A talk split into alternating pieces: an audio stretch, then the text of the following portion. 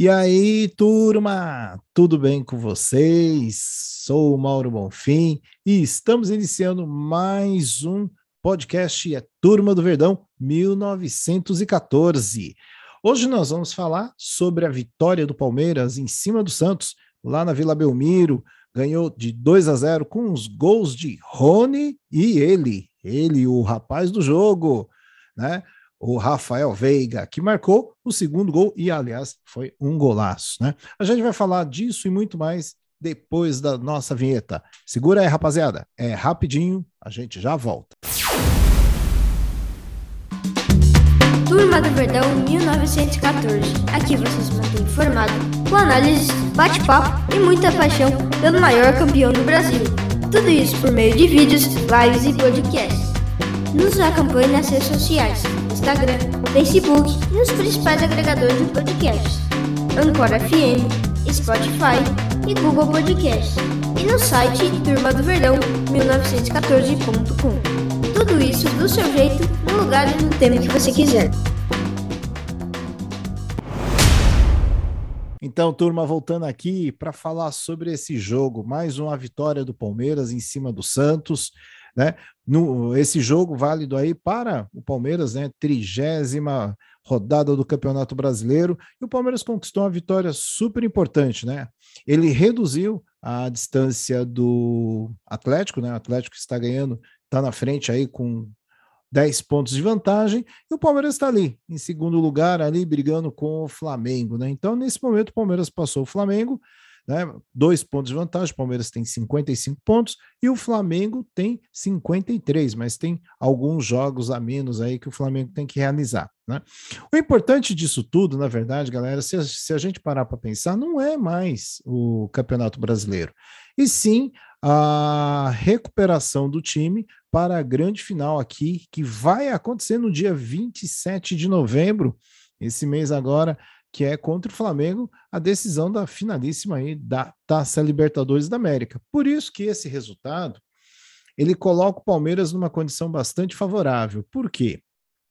Primeiro, o Palmeiras reencontrou o caminho das vitórias, né? São, é a quinta vitória que o Palmeiras obtém neste campeonato, né? De forma consecutiva. Isso é muito bom, né? E também, por outro lado, o, o Abel Ferreira ele está encontrando aí durante as partidas novas formas de jogar. A gente vai conversar um pouco sobre isso, sobre essas novas formas aí que ele está encontrando para o Palmeiras desempenhar o seu futebol. Então tem sido bastante valioso, né? Essa, esse momento que o Palmeiras está passando depois aí de um período aí sem vitórias, né? Então é muito importante isso, né, galera? Mas vamos lá, vamos falar um pouquinho aí do jogo, né? Do o que aconteceu né, o que a gente destaca aqui como é, mais importante aí durante a partida. Teve vários, várias situações interessantes. Primeiro tempo, o Palmeiras jogou basicamente no contra-ataque, né?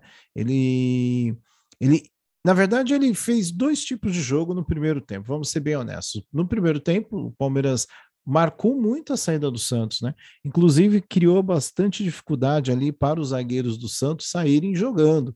Então eles tinham que geralmente rifar essa bola, né? E aí o Santos tem um ataque que não é muito alto, né? Principalmente as bolas eram direcionadas para o Marinho.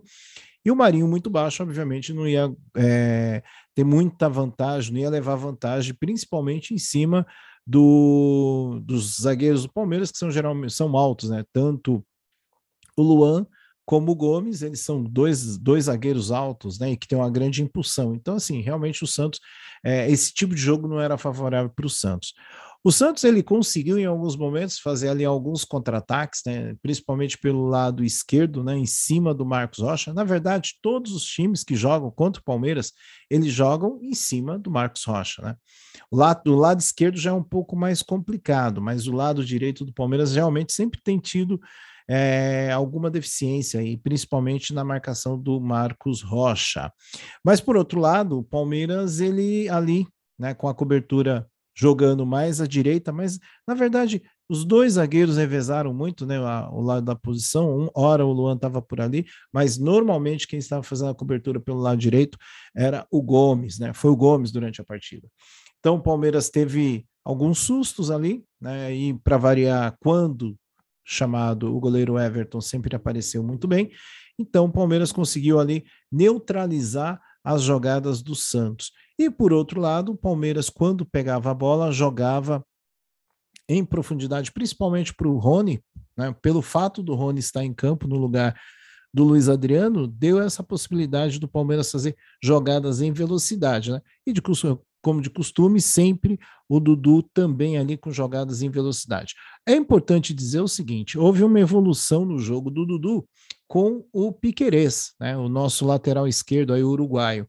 O Piquerez, várias vezes, na, no início, quando ele chegou no Palmeiras, ele passava, né, ele dava a amplitude para o campo e o Dudu não tocava para ele. Até acho que talvez por falta mesmo de, de entender a dinâmica, né?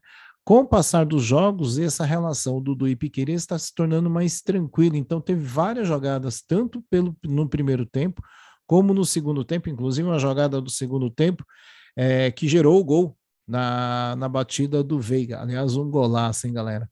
Baita gol do Veiga. Né? Ele pegou. É, é, muito. Normalmente, se é um caneludo, ele tinha isolado a, e aí a, possivelmente a bola ia parar lá na praia, né?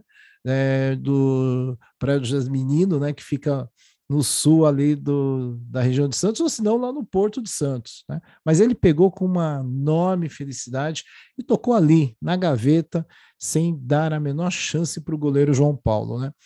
E ainda assim, voltando um pouco falando do primeiro tempo, o Palmeiras criou algumas jogadas né, em profundidade, e aí a variação de jogadas do Palmeiras também me chamou muita atenção. Jogou tanto as bolas aéreas como as bolas metidas pelo chão, principalmente por conta da velocidade do, do Rony, e também as triangulações, passagem pelos laterais, quer dizer, o Palmeiras ele variou bastante, inclusive também uma outra coisa que muitos dos palmeirenses têm defendido é a fixação né, do, Gustavo Scarpa como titular absoluto, jogando com Rafael Veiga. E assim, o Palmeiras ganha uma mobilidade incrível, tanto nas jogadas, né? Porque o Scarpa ele também consegue dar ritmo para o jogo, ele tem uma batida de fora da área, tem um escanteio, tem falta. Então o Palmeiras aumenta muito o arsenal de possibilidades de feitura de gol. Então, isso o Palmeiras mostrou esse repertório, essa variação de forma muito interessante. Destaque também para o Danilo, que jogou muito bem o primeiro tempo. Danilo é, comandou ali as ações ali, principalmente como um segundo volante, mas aí teve uma outra coisa, não sei se vocês aí de casa perceberam isso durante o jogo. O Danilo, tanto o Danilo como o Zé Rafael, eles inverteram muito. Ora o Zé Rafael era o primeiro volante, ora o Danilo era o primeiro volante. Então, é, criou uma mobilidade muito interessante aí, né, nesse meio de campo do Palmeiras. Pelo lado, bom, já falei do Piqueires, que jogou muito bem, né, subiu bastante, né, teve grandes passagens e no primeiro tempo, principalmente com o Madison, ele teve ali um pouco de dificuldade, né? Porque o Madison é um lateral muito rápido e ele fez ali algumas jogadas em cima do Piqueires, mas como a cobertura do Luan sempre estava bem postado, então ele não levou grandes perigos, né? O, Madison é tão rápido que a própria o próprio ataque do Santos não acompanhava a jogada, então ele cruzava e muitas vezes não tinha ninguém ali na área é, do Santos para poder concluir em gol. Então é importante que o primeiro tempo foi assim, o Palmeiras abriu o, o placar, fez dois gols, né? E aí vale aqui uma, uma ressalva aqui importante, né, galera? Não sei se vocês acompanharam, quem obviamente quem acompanhou viu e deve ter ficado com a mesma sensação que eu fiquei é, na jogada do Dudu, né? No lance que o Dudu ele recebe um lançamento do Everton e o Dudu disputando a bola em velocidade, ele projeta o corpo para frente, faz o movimento e a bola bate no braço dele, ou seja, bateu, o braço estava nas costas do Dudu e aí bateu nas costas dele, né? Foi à frente, ele conseguiu fazer a jogada e o Rony entrou batendo para o gol. E o juiz é, foi chamado pelo VAR e deu falta do Dudu. Quer dizer, é um lance assim realmente a gente às vezes pensa, né, que quando a gente fala do juiz que prejudica um ou outro clube, é, parece que eles são ruins mesmo, né, galera? A juizada é muito ruim interpretar aquilo como uma jogada intencional do jogador matar a bola com os braços nas costas, realmente é algo surreal. É um lance que tem que ser mostrado aí para todos os juízes, né? Principalmente quando eles fazem aquele treinamento lá de começo de ano, né?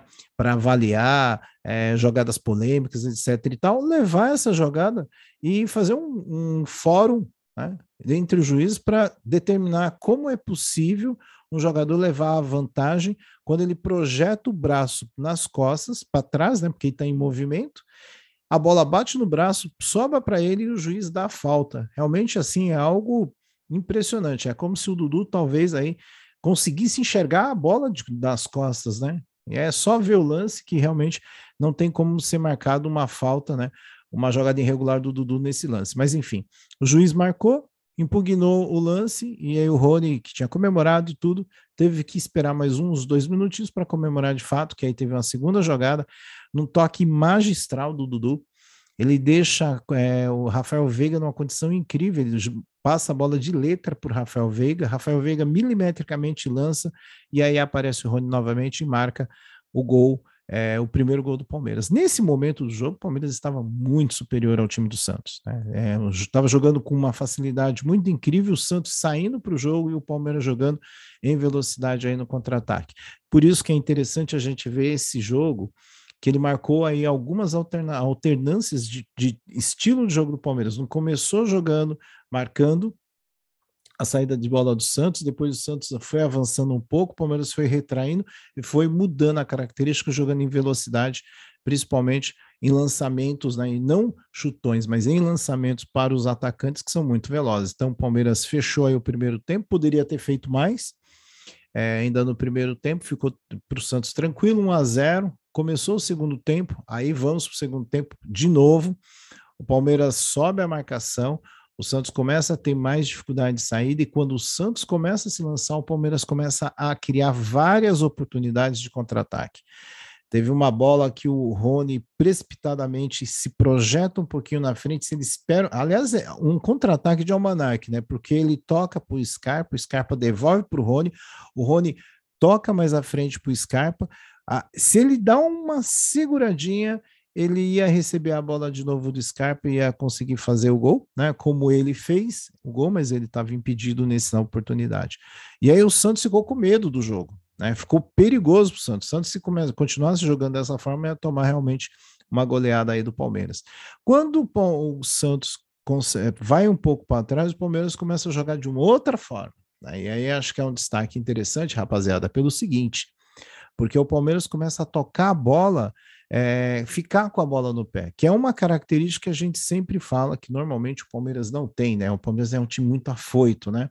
E nessa partida ele conseguiu ficar com a bola no pé, tocando a bola de forma mais tranquila e tal. E isso fez com que o time do Santos começasse a correr atrás da bola e a correr atrás dos jogadores do Palmeiras. Isso foi ótimo, porque o Palmeiras manteve a tranquilidade do jogo. Quando o Santos esboçou novamente aí uma subida, né, aí mais para o campo do ataque, aí o Palmeiras fez o segundo gol numa jogada de ultrapassagem, numa bola, bola roubada, e aí o Dudu, é, com uma precisão incrível, esperou o tempo certinho do Piqueires passar, Piqueires chuta para trás, dá um, tem um desvio, o Rony, ele domina a bola, parecia que ele ia fazer, chutar, não, ele tocou é, para o Rafael Veiga, que pegou um chute incrível, um jogo na gaveta, um negócio assim impressionante. Parecia que colocou com a mão a bola na gaveta. E aí o Palmeiras marcou o segundo gol e praticamente o jogo acabou aí. Né? Aí o Palmeiras continuou, aí vieram as modificações é, para dar rodagem para o time, e no final das contas o Palmeiras teve mais uma vitória. Sim, o Everton fez lá um, uma, uma defesa num chute perigoso do jogador do Santos. E aí o jogo foi caminhando para o final. Então, praticamente, o Palmeiras sacramentou aí os três pontos, né? É, essa partida ela tem como destaque interessante isso que eu já falei, né? Essa variação de jogadas que o Palmeiras teve, que é muito importante, fundamental. A segunda questão que eu acho que também a gente tem que levar em consideração, a boa forma, né, principalmente do Dudu, que é, é, uma, um, é importante que ele esteja bem. Outra questão legal que aconteceu nesse jogo foi Rafael Veiga e Gustavo Scarpa jogando junto ali pelo meio. O Palmeiras fica muito mais criativo, né? É impressionante como o, o, Rafael Veiga ele tem uma, uma mobilidade interessante de recomposição, mas hoje nós vimos uma coisa interessante também, né, pessoal? O Scarpa voltando para marcar. É, foi muito importante o Scarpa ter transpirado um pouco mais, não só jogar com a bola no pé, a gente sabe que ele com a bola no pé é uma situação, mas ele sem a bola no pé faltava um pouco esse jogo mais tático, né? E o Scarpa realmente ele jogou muita bola também, né? Lá pela, pela emissora que apresentou o jogo, é, o Rafael Veiga foi considerado o melhor do jogo pela segunda vez consecutiva, né? Já tinha sido isso, tinha acontecido isso no jogo anterior contra o Grêmio, quando o Palmeiras ganhou de 3 a 1 e nesse jogo também o Rafael Veiga foi eleito aí o melhor da partida. Eu acho que tiveram alguns destaques, como eu já mencionei aqui, importantes, né? Eu acho que o jogo do Rony, né? Ele ele, ele deu um passe, ele fez gol, fez gol que estava impedido, mas não estava. É, então o gol estava impedido, sim. Né? O, o, primeiro gol que ele fez, que não havia sido falta do Dudu, o juiz deu, foi impugnado.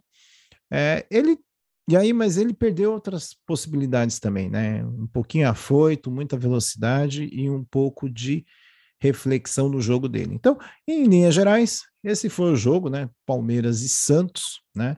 É, na tarde de hoje na Vila Belmiro. Então, pontos, vários pontos positivos, mais pontos positivos do que pontos negativos.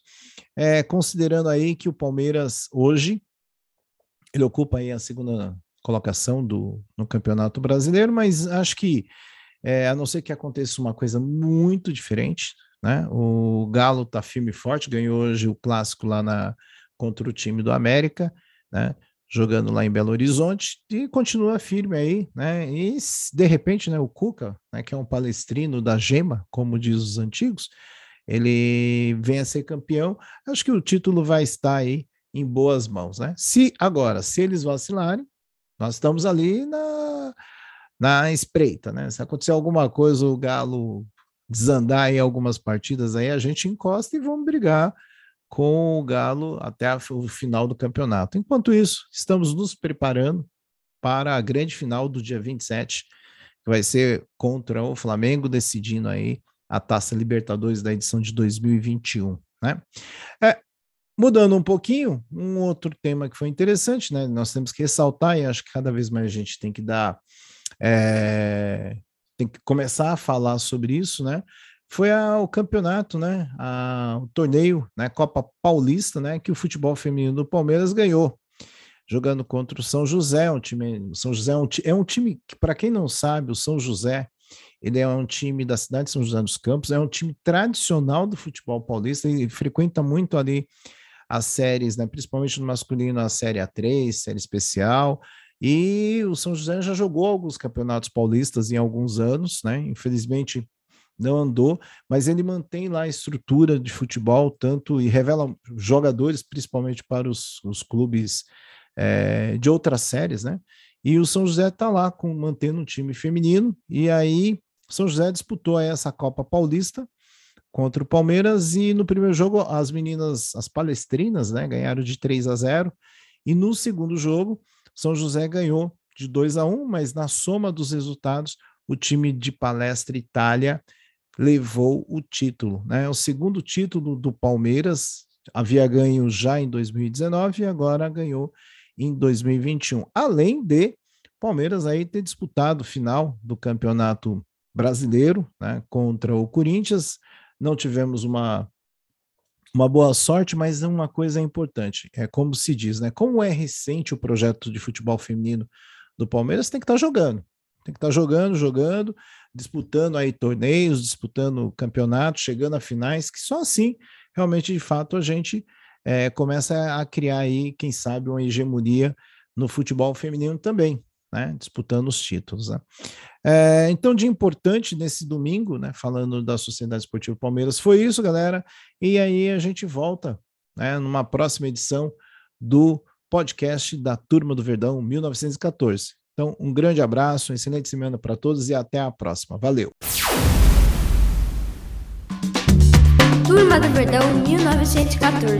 Aqui você se mantém informado com análises, bate-papo e muita paixão pelo maior campeão do Brasil. Tudo isso por meio de vídeos, lives e podcasts. nos acompanhe nas redes sociais, Instagram, Facebook e nos principais agregadores de podcasts, Anchor FM, Spotify e Google Podcasts, no site Turma do Verdão 1914.com. Tudo isso do seu jeito, no lugar e no tempo que você quiser.